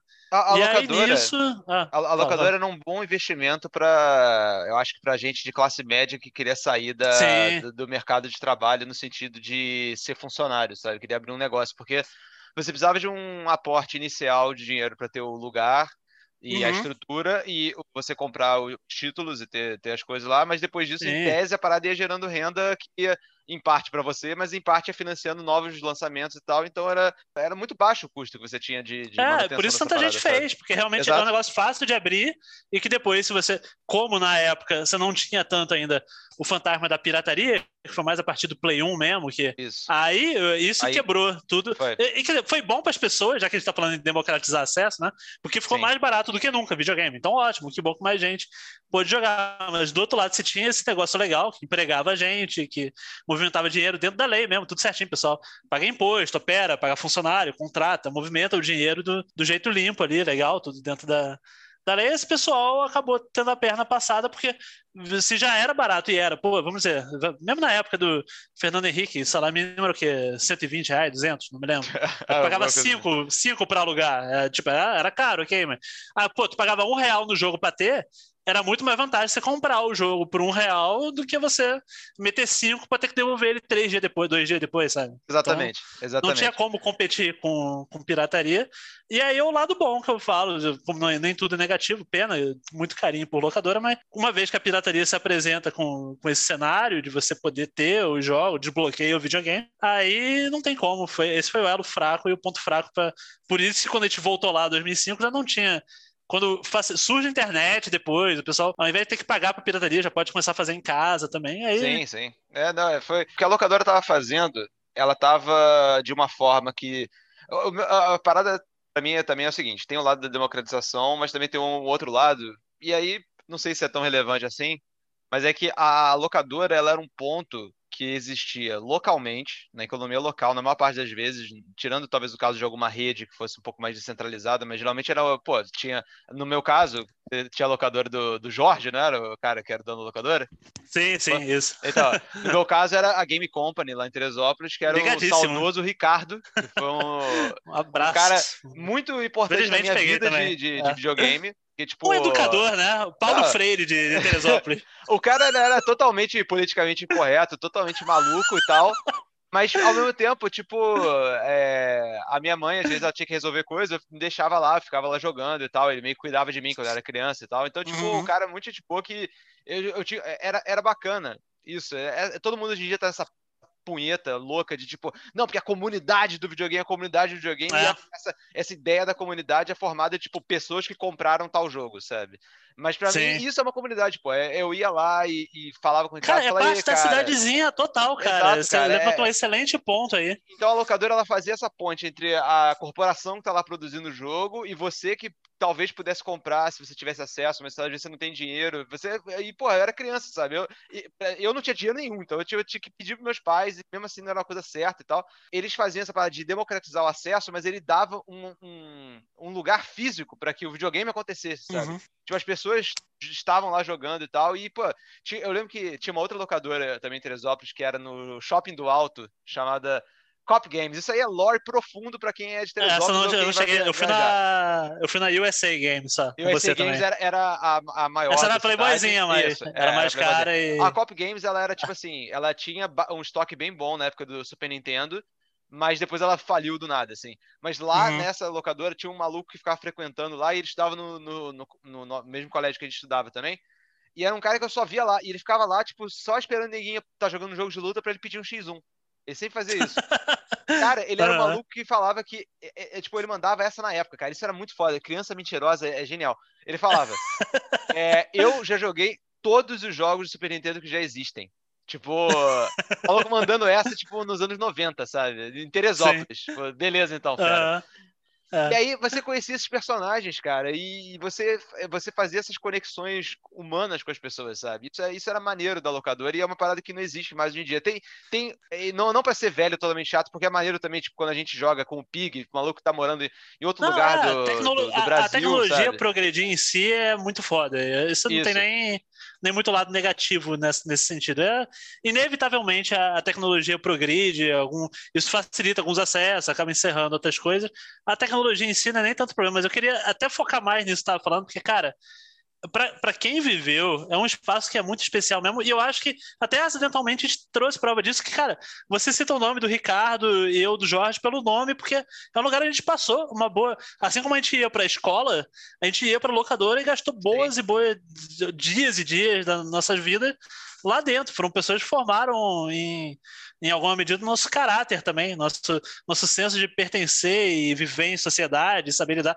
Desde como você vai lidar com o estranho que te chama para o X1 do jogo de luta, como você vai lidar com um moleque mentiroso tirando onda. Você vai pegando umas skills de, de vida adulta sim, já, sim. Não, e, já ali, e, sabe? E coloca o videogame, eu acho que tal qual, por exemplo, o, o Street Fighter de rodoviária, ele coloca o videogame, que é uma, um produto tão global, no caso, o Street Fighter é uma coisa japonesa, mas americana ou europeia, alguma uhum. coisa assim, que é uma cultura que vem tão de fora e enlatada pra gente, ela recontextualiza ele num contexto muito brasileiro, sabe? Que é dessas relações uhum. informais entre as pessoas, sabe?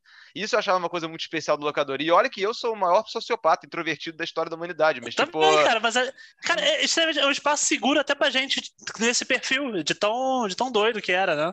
Então, até um, um grande estava falando de, do, do centro de comunidade e da, da cidadezinha, você vê que, por isso que as melhores locadoras são essas que permitem esse tipo de experiência. Tanto você vê, estava falando no começo de locadora de vídeo, o, o, último capítulo das locadoras de vídeo aqui é justamente quando a gigante varejista Blockbuster chega aqui. E na Blockbuster, por mais que eu gostasse, até porque era um espaço, pô, normalmente era um espaço bem grande, super arrumado, ar-condicionado, que no calor do Rio ajudava pra caramba também. Mas, tipo, a ideia é que, ah, saiu filme VHS, saiu Godzilla super blockbuster aguardado. Aí tem 50 cópias em VHS, é um negócio gigantesco. Porra, pra, ah, literalmente arrasa quarteirão ali, que, ah, porque literalmente, porque todas as locadoras que estavam em volta começam a implodir, porque vira o, o pessoal começa a trocar o pessoal, o lado da, humano de você estar tá na locadora pequena e começa a ver, pô, eu vou pegar o Blockbuster que acabou de sair na, no hype aqui, né, na, nessa grande loja aqui, então a Blockbuster começa a meio cortar as asinhas das locadoras menores em volta e começa a sofrer com isso. E você vê que a própria Blockbuster não vai ter muita história de Blockbuster porque é um negócio mais impessoal, né? Isso. É um negócio meio. Até pra, até pra devolver a fita, você metia no, no cofre boca de lobo lá, você joga o negócio dentro e vai embora. Você não precisa nem falar com ninguém na hora de devolver. E, teu, e é engraçado porque filme. essa perseguição pela conveniência e a consolidação do mercado acaba atingindo a própria Blockbuster alguns anos Sim. mais tarde, porque agora as pessoas querem a conveniência do streaming, e em vez de é, é, se a Blockbuster ela oferecia, você não tem que engajar com um ser humano para fazer a sua transação, agora você não tem que engajar sequer com um espaço físico para fazer a sua transação. Uhum. Você faz do conforto ou do desespero do seu próprio sofá, prisão, você, você vive a sua vida. É, é, é, é uma parada foda, é, a nostalgia e tal, ela tem esse elemento triste, porque é, por mais que eu ache locadora foda, eu mesmo passei pelo momento no qual eu tava nessa, transa nessa transição e a própria conveniência acabava cortando para mim às vezes, sabe? Ah. Eu, eu, eu, cheguei a pegar a locadora, a última que eu aluguei foi já aqui no, no crepúsculo dessa forma é, de transação. umas poucas e guerreiras, acho que tipo uma em Copacabana, a gente chegou aí também, não sei se Eu acho que, acho que é mania de Copacabana, game, a, última que eu, a, a, última que eu vi ah. aberta foi uma de Copacabana faz alguns anos já, mas tava, tava lá, só que eu não aluguei porque, porra, pra devolver ia ser um inferno na ah, terra, fora de mão também. É. É, mas a, a, que eu alugava com alguma frequência, Machado, né? isso, no Largo do Machado, ah. que é perto da minha casa, e tipo, uhum. é, dava para alugar, sei lá, uma semana às vezes, ou então um fim de semana, e ficava lá com o jogo, depois devolvia. Era até virava tipo um programa. Eu tava, eu tava tentando, mas já, ali já tava. Sabe como eu tava me sentindo ali naquele momento? cara hum. que coleciona disco de vinil, vinil e né? ouve é. vinil, sabe? Eu tava, eu tava uhum. fazendo um simulacro daquela experiência para mim. Sim. E é, e é meio triste, isso machuca é triste, pra quem é viveu é a parada. Um é, é o ponto uhum. Porque, sabe por que, que é triste? Porque, tipo, quando, quando esse é o paradigma, você se você se ancora na experiência. Porque, por exemplo, quando eu era criança, eu alugava um jogo na sexta-feira e aquele ia ser o meu entretenimento do fim de semana, e eu tinha que decidir pela capa do jogo. Você via lá, porra, esse aqui parece ser maneiro, aí você olhava aquelas fotinhas 3x4 ali atrás, e olhava, caraca, vamos, vai, vamos lá, vamos apostar isso aqui. E era uma merda o jogo, pô, você tomava esse dano, mas você aprendia, você seguia em frente e tal, e você, tipo, é, é levar, devolver a fita era uma parada que era, tipo, assim, é, era o óbvio, sabe? Você alugou, você vai devolver, é, é, é assim que é. Só que quando você já tá fazendo isso só pela, pelo, por essa afetação nostálgica, é tipo assim, caralho, que merda que eu tenho que devolver essa fita agora. Puta que pariu, não tava afim de sair agora de casa, sabe? Enquanto você tava falando, eu anotei aqui para não para não esquecer da, alguns temas relacionados, vamos lá que não dá para falar de locadora sem, sem falar disso aqui. Eu já vou pegar o gancho mais recente, você tá falando da corrida. Cara, uma das coisas que, tipo, você vai, quando você. Talvez alguém que não viveu isso vai ouvir vai pensar, cara, isso é muito ruim. Em alguma medida é ruim, mas cai até na, na citação velha do Código da Vinci, a, a dor é boa, Messier. Por quê? Porque, cara, quando tu pega um jogo e tu tem o prazo para devolver, e tu tá gostando do jogo e tu quer zerar antes de devolver, e tu tá na, cara, cada batida do relógio, tu olhando, cara, será que falta muito para acabar o jogo? Várias, várias vezes na minha vida eu aluguei um jogo, cara, tá no dia de devolver, eu tô me amarrando, porra, eu não quero pagar para renovar a fita porque eu sei que tá perto de acabar. Aí, cara, tu entra uma maratona fodida para tentar zerar o jogo correndo e tal porra, tá subindo o crédito, beleza, desliga, vai lá devolver. Ou então, porra, faltou é, pouquinho, é, é o que, eu faço agora? É, é, como se na vida real começasse a tocar aquela musiquinha acelerada de chefe, sabe?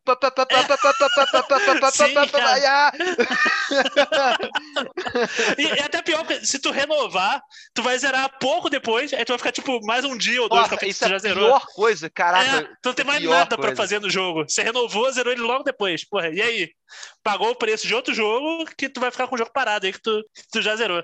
Mas agora, o, o outro ponto, cara, falando em dor, quem, quem acha que já viveu algum problema complicado de decepcionar seu, seus pais ou ter que lidar com algum constrangimento, cara, a maior dor que existe, fora, fora obviamente problemas grandes de saúde, falência, problemas sérios da vida, mas dentre as futilidades familiares, pelo menos, cara, e a dor se tipo tu foi bem numa prova, o lar tá feliz pra caralho, tá todo mundo feliz.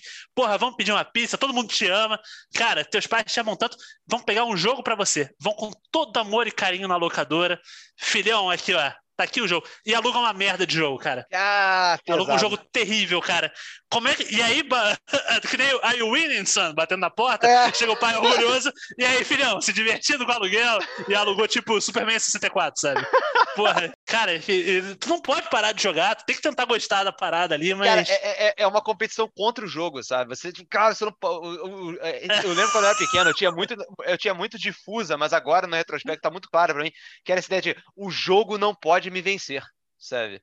É tipo, eu sei que isso não está divertido, mas o jogo não pode me vencer. Se eu passar disso aqui, talvez eu consiga me divertir, sabe? Eu tenho que, eu tenho que achar o prazer através da dor. É uma, uma forma de masoquismo para crianças, talvez, da, da, da experiência da locadora. Que... A, a, decadência foi bem amarga, né, cara? Foi. Foi. foi... E, tipo, eu acho que é.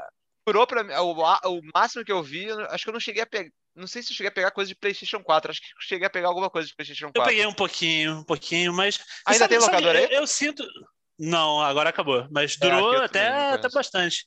Mais do que de costume. Mas é, é a loteria. A essa altura, uma vez que acabou a febre da locadora, umas demoraram mais para fechar outras demoraram menos, mas inevitavelmente, se você ainda tem uma perto e tal, no máximo, você chegaria nessa situação com esse relator que talvez você fosse como um, um simulacro da experiência que você tinha antes, a nostalgia e tal, mas é só isso, porque não tem muito como você levar. Mas eu argumentava antes, e hoje em dia complicou a minha causa, mas eu acho que a locadora acabou um pouco antes do que ela poderia ter se mantido, porque antes de a gente chegar na situação que está agora, que eu ia usar até a última etapa da parada, que eu sei que a gente já conversou e concorda, que é o Game Pass, o Game Sim. Pass como uma forma de você ter uma experiência parecida com a conversa. Claro que, infelizmente, você segue sem o calor humano, isso é uma coisa, é, é uma perda que foi. Não volta, mas. Né, é, agora, a ideia do investimento, pelo menos, de você pagar por tempo e ter um catálogo de jogos, você escolhe o que vai jogar e usa o seu tempo. É, até a corrida você tem nesse sentido, pô, entrou o jogo no catálogo Game Pass, aí eu vou zerar o outro jogo que eu estava jogando, vou pegar esse que saiu agora, porque você trabalha, seja você um ouvinte jovem que está na escola, quando voltar a ter aula, né? Mas enfim, é um mundo normal. Você tem, todo mundo tem sua rotina, tem suas obrigações e tem um certo tempo livre para jogar. E o Game Pass ele tem centenas de jogos, então não cabem todos eles no seu tempo. Sim. Então já te obriga a escolher o que você vai jogar, que é muito diferente que a gente nos jogos a gente recomendou e falou que estava jogando no comecinho da PlayStation Plus, ela não te obriga a nada. Ela tem são pouquíssimos jogos, são dois no mês se você quiser jogar e zerar os dois, você vai conseguir jogar e zerar os dois. É só você se dedicar a isso. O Game Pass, eles são centenas de jogos. Mesmo que você tentasse, você não conseguiria jogar todos eles. Então, tem essa mentalidade já próxima da locadora de, pô, tô aqui, paguei o valor aqui, quais são os jogos que vão caber no meu tempo que eu quero experimentar? Então, já te dá esse poder de escolha e eu acho isso legal. Mas eu só ia falar que, para mim, a locadora fechou um pouquinho antes, porque até chegar o Game Pass, eu conseguiria ver, porque, tipo, jogo de videogame é caro. Mesmo quando entra em promoção, pô. Eh, ignorando antes da super crise econômico, volta uns 5, 6 anos no tempo, um jogo de Play 4, quando o Play 4 saiu, estaria lá seus 200 reais e tal. Porra, se tu pudesse pagar 10 reais para alugar uh, a linha de jogos, saiu o Infamous, que você estava falando no comecinho lá, do, do, pô, um dos primeiros jogos do Play 4. Pô, ao invés de tu meter 200 reais no Infamous, eu adoraria poder alugar ele, ver de qual é do jogo, para uns 10, 20 reais, zerava ele e nunca mais tocava. Mas aí É, já não eu- tinha mais locadora. Eu zerei aquele The Order, assim, eu aluguei. Hum, boa, é, viu? É, perfeito. Ao invés de tu gastar caro pra caramba num jogo que é bem curto até e, e linear, tu só alugou, viu o que tinha lá e beleza. Eu acho que poderia ter curtido esse todo esse começo de geração passada assim, mas aí locadora que eu falei, eu, eu, a eu concordo, eu concordo com você. pirataria já tinha. É, exato, a né? pirataria foi o primeiro golpe, e eu não sei se você lembra, mas teve um, um golpe um pouco subsequente que não foi, não foi tão severo, até porque já não tinha mais tanto que golpear nessa época, mas Ah, na geração do Xbox 360, PlayStation 3 e tal, teve uma época que teve uma, uma moda de jogos com aquela parada de. Eu não lembro qual era o nome que eles davam. Mas era tipo, você comprava o jogo e aí tinha um código Ah, que você podia usar uma vez. resgatar. Isso. Sim, sim. E aí isso era Eles o que. mesmo. É. Isso era o que viabilizava você jogar online. Então, isso era, era Uhum. tanto contra aluguel contra é, jogo A usado. revenda, é, E, sim. e- e, Foi cara, mas assim, ao foda. mesmo tempo, e, e isso aí certamente ajudou a desgastar a parada que já tava morta e, e tal, mas eu, eu, Uhum. eu não sei, cara, eu fico realmente me, me perguntando, e eu, eu penso muito sobre isso. É, agora, evidentemente, é muito difícil pensar porque a gente tá vivendo um hecatombe social com esse imbecil no, É, no governo e a pandemia e tal, mas tipo, no ambiente normal que a gente, na sociedade a É. gente vive, será que a locadora não podia voltar com uma espécie de coisa de nicho? Será que não teria não teria um espaço? Ou será que o mercado que apreciaria isso já tá velho e já pou- tá pouco se fudendo e já se rendeu à conveniência de, de comprar o jogo digital? Porque isso hoje que em eu dia falei, tem. cara, se não fosse não o Game mais, Pass, né? eu ia dizer que dava. Agora eu acho que nem os negócios de Netflix e tudo, Netflix, Crunchyroll, Funimation, tá muito essa era do, do você paga pelo que você quer. Você, daqui a pouco vai ter até, tipo, até pra coisa de televisão, que lá fora tem mais, aqui tá chegando. Às vezes tu quer pagar, tipo, tá tendo agora essa porcaria, que todo mundo só fala de Big Brother, mas enfim, tu quer, tu quer ver só Big Brother, tu paga o Globoplay lá, 20 reais, e tu vai ter 20, 24 horas do Big Brother. Você, você direciona todo o teu tempo de investimento certinho. no- você quer ver série na Netflix? Paga lá na Netflix, tá tudo chegando. E agora para videogame, com o próprio Game Pass, acho que isso, se não existisse esse serviço, eu consideraria que ainda dava. E olha, tá falando com algum dos maiores fãs de locadora aqui do Brasil estão É. falando com vocês, mas eu não consigo. eh, eu Talvez- conseguia antes disso. Agora, fazer um pra- museu, sabe? Talvez dê pra trazer alguma coisa daquela experiência de você jogar em loco e você acoplar isso a algum outro tipo de experiência, como por exemplo um, um videogame café, sabe? Tem coisas pra você jogar na- em cabines, mas ao mesmo tempo tem comes e bebes, alguma coisa assim, sabe? Talvez isso desse pra fazer, mas aí já tá tão distante do conceito de E uma aí eu, eu locadora. acho, é, e, e se surgisse, eu acho que esse é super playboyzinho pra caramba, sabia?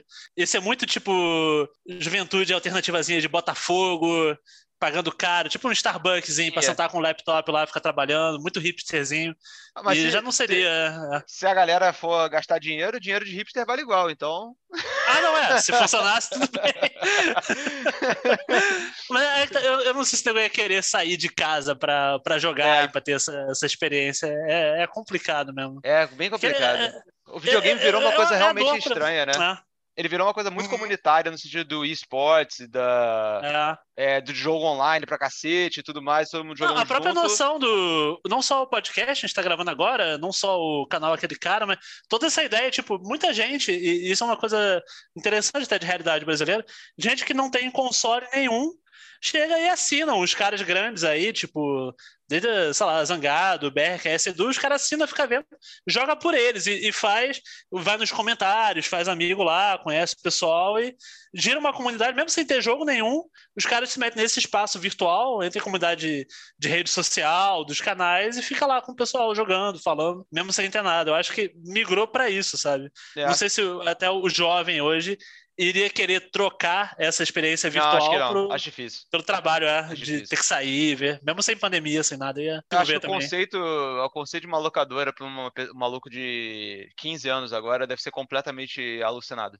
É, Tipo, é, tem pouquíssimas coisas que são alugadas hoje em dia que você da, da forma tradicional. Tipo, por exemplo, você pode alugar um carro, sabe? Mas é uma coisa que um moleque de 15 anos nunca fez, sabe? Então, Aham. Aí ele é. E se ele souber o que é um aluguel, vai ser por causa disso, sacou? Ah, aluguei um carro, aluguei um Ah. apartamento, sabe?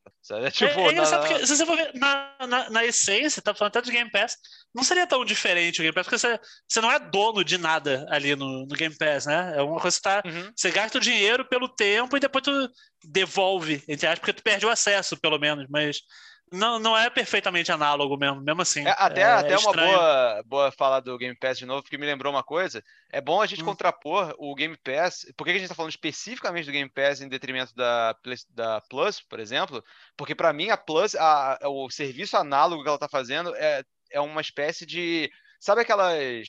Aqueles serviços, tipo, que eu acho que a Omelete tinha, que você assina uma Ah, do caixa aí box, nego- você não Isso. sabe o que, que vai vir. é, né? aí É, nego assim. te manda uma coisa, é, toma essa porra aí. Aí você não sabe o que é, quando É, você abre, você o Torce que é. pra não ser repetido, torce pra não ser uma coisa que você E o odeia. o- o- a PS Plus, os jogos da, da Plus são isso. É, do- todo mês você recebe um- uma parada que você não sabe o que vai ser. Às vezes é bom, por exemplo. Eu acho até que os últimos dois meses foram bem bons. Eles botaram o Tomb Tem, Raider lá, é. o Ainda tô dando joguinho de Play 5, como eu Control falei também, já tô. o, o, qual- Ah. o Concrete Genie, pô, quatro jogos que são bacanas, são, são Uhum. legaisinhos. É, É, mas mas, tem outros meses também Sim. que, né? e, é, e agora se você são assina, e se você assina agora, você não tem acesso aí ao que passou, né? Então é. Que talvez a maior fraqueza. Se mudassem isso, de repente até tava elogio. Talvez seria até melhor que Game Pass, se bobear, se mudassem. se Se mudasse, tivesse né? acesso a tudo que já teve lá, sabe? É, mas já não teve acho que muita coisa fazer boa. isso. Não, não. O mais perto agora no Play 5 que eles fizeram aquela PlayStation Plus Collection, Isso. que aí são tipo, sei lá, uns 30, 40 jogos, talvez, mas. Eu são os, aí, os AAA super batido, normal, mas pra Que quem tá chegando agora é legal. tenha. Isso, né? exatamente. Se você tá chegando Ah. agora, é um excelente pacote. Se você Tanto que, viveu é, o PlayStation 4, Aham. você vai pegar um ou outro ali que você não tem. Uhum. Não, tanto que volta e meia no canal me perguntam também, tipo, ah, pô, Thomas, qual console que tu prefere aí pra, pra próxima geração? E a, resposta pra mim é muito clara, tipo, se a, a- uma resposta fácil é a seguinte: se tu tava no Play 4, é mais interessante você mudar pro Xbox. E se tu tava na Microsoft, pode ser interessante tu ir pro Play, que aí você tem a, a um custo, não vou dizer baixo, porque videogame obviamente é caro pra caralho ainda, mas ter essa chance de você revisitar todo um catálogo para tipo, quem tá chegando como novidade numa dessas marcas, é uma chance muito boa, porque se tu pegar o Play 5 nessa Plus Collection, tu vai jogar Persona, Last of Us, Uncharted, God of War, tá tudo lá, sabe? E aí é um preço muito mais baixo, muito mais acessível do que tu sair comprando esses jogos um por um. Então, eu acho legal esse de é é uma boa chance de migrar de console para quem nunca, para quem tava já pensando de ir um pro outro, sabe? Acho eu que acho que para os dois lados, vale né? Vale. É um Sim, bom momento para ir para qualquer um, porque o Uhum. Game Pass, é- você. Por exemplo, eu, eu tô querendo voltar agora pro ambiente da Microsoft, porque eu tinha o Xbox 360, aí pulei Uhum. o One e agora voltar, porque, pô, tem muita coisa de retrocompatibilidade que eu quero dar uma olhada. Eu tô muito interessado nas coisas que eles têm lá pra pra vender da antiguidade, sabe? Coisa antiga pra ver. Eu tô muito Uhum. curioso. E no Game Pass também e tal. Então eu, eu tô querendo realmente explorar esse, esse catálogo. É, o que tá mais me interessando hoje em dia. É até, tipo, é, é bizarro, porque o prospecto. Tem, tem pouco prospecto de jogo novo pro Xbox é, Series S e X. Tem É, é a de- fraqueza deles, por enquanto, né? Mas isso não que tá me depois deve interessando muito mudar, é. nesse momento. Tá Uhum. tipo. Ah, não é, pra, justamente para quem tá chegando agora e você tem essa. Foi um, foi um bom move da Microsoft nesse sentido, porque é, é- objetivamente é um problema. Tanto que o que teve de jogo novo dele saiu que em novembro, os videogames novos, a gente tá gravando aqui em fevereiro. Ah, no Xbox Series S, S, S e X saiu aquele The Medium que nem foi tão bem recebido assim. Sim. Talvez isso até meio legal, não- mas, mas mesmo quem gosta muito do gênero não pareceu elogiar tanto, então me pareceu meio, é, sei lá. Mas, então tem um problema, por enquanto, de, de jogo exclusivo, mas é que nem eu tava falando, só até adiantando, eu acho até que daqui uns 3, 4 anos isso talvez não seja tão problema para eles, especialmente pela, pela compra da Bethesda lá, e você depois... Vários Cara, estúdios, imagina, né? tipo, Vários estúdios que eles É, compraram. Agora, tu imagina, por exemplo, um. Pegando até, voltando nas discussões de outros, de como tem uma fórmula para você ganhar Game of the Year, essas coisas. Eu acho que se o próximo Elder Scrolls for exclusivo deles mesmo e, e chegar com capricho e com hype, é papo da Microsoft estar ganhando o Game of the Year com o exclusivo dela, coisa que ela não, Possível. não tem ainda a banca para isso, E, sabe? e, Tipo, porque- honestamente, se o, o Elder Scrolls não for significativamente exclusivo do Xbox, foi a pior compra que eles poderiam ter feito na vida deles, cara. Ah, é, porque- não faz. É, Nem que seja exclusivo de tipo Não, porque PC um vai ano, sair. talvez. Sim, é bom, PC, é. tranquilo, PC, PC É, Xbox é o mesmo é, ambiente. sim. Então é Aham, tudo sim, bem. sim. Mas tem que ter uma. Não é só colocar, tipo, você ganha skin Dragonborn no Xbox, sabe? Hum, é. É, não, é, tem- porque senão você. E assim, não que eu seja a favor de. Na verdade, é- isso Não, é uma não, questão. A gente tá pensando meio como executivo Exato, Microsoft. exato, exato. Não Botei o terninho consumidor, aqui é. agora, tô com. É, vou vai, chamar o. Vou chamar o fio É. aqui pra, pra, pra chamada. É. Mas, mas é isso. Mas, mas- mas, enfim, eu, eu, eu- você vai, você já decidiu o que, que você compraria nessa primeiro nessa geração? Ah, cara, eu tô indo, apesar de tudo, eu provavelmente vou de Play 5, porque eu acho que é mais útil pro meu trabalho mesmo. Mas Entendi. se eu for, mas, eu- mas eu me desconecto. Como se eu fosse só o, o Thomas consumidor, cliente aqui, eu provavelmente migraria do Play 4 pro, pro Xbox ou S ou X, dependendo de como tivesse de dinheiro mesmo, porque Eu, eu eu acho peguei- que ele é eu muito acho que- bom mesmo. eu acho que Ah. eu sigo no, no S mesmo. Justamente, eu, Uhum. Eu tô muito interessado nesse mergulho pra trás e o mergulho pra trás da Microsoft é mel- melhor do que o mergulho pra trás É. da Sony. Então Não, é. que, tipo, tipo, se eu tivesse uma condição foda, eu tô com uma TV 4K em casa, se eu tivesse nessa realidade com dinheiro, aí eu, de repente, pegava até o X nesse, nesse, como cliente mesmo. Mas numa realidade econômica, eu acho o S maravilhoso por ser bem mais barato que, que os outros. É...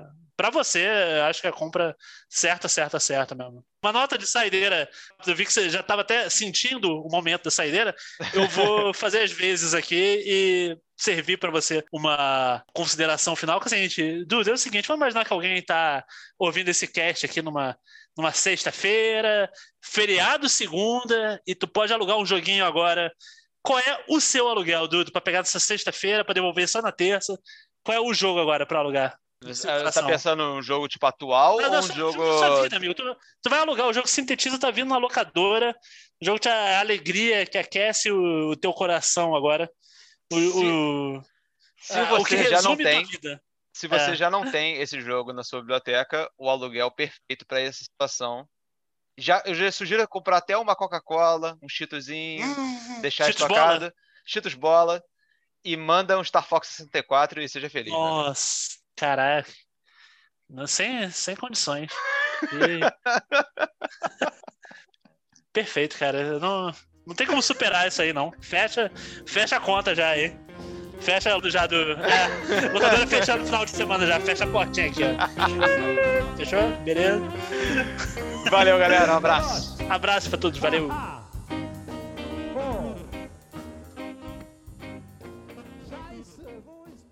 Blue Barrel.